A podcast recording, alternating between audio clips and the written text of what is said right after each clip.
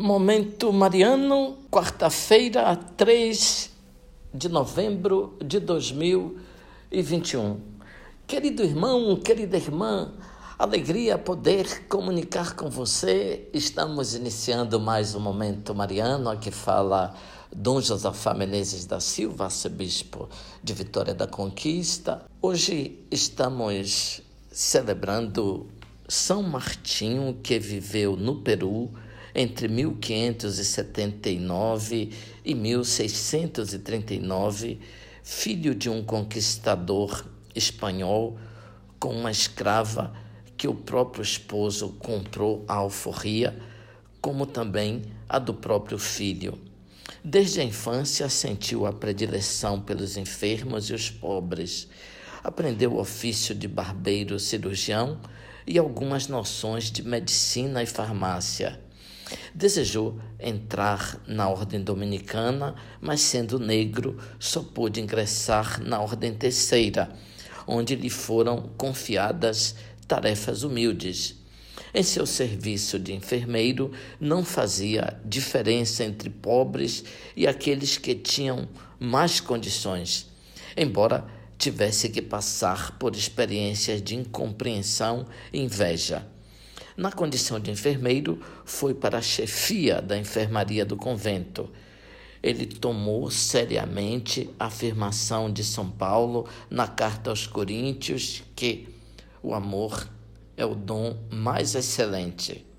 Com a ajuda de Deus, realizava alguns milagres de curas instantâneas ou, em algumas ocasiões, bastava a sua presença para que os doentes terminais começassem a se recuperar.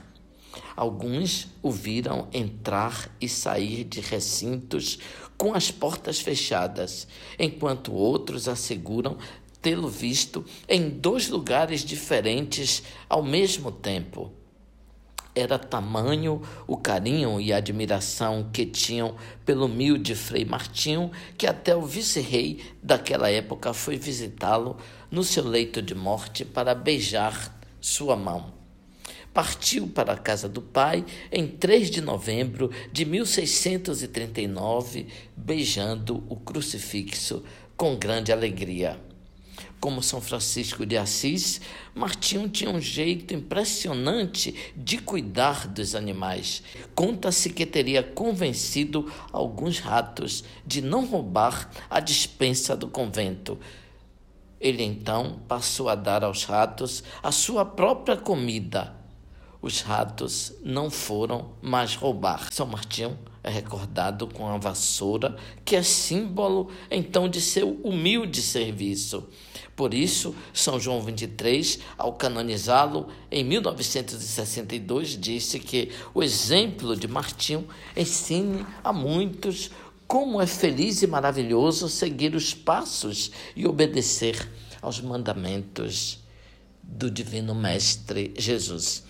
Ele foi canonizado em 1962 e é o patrono da justiça social e interracial.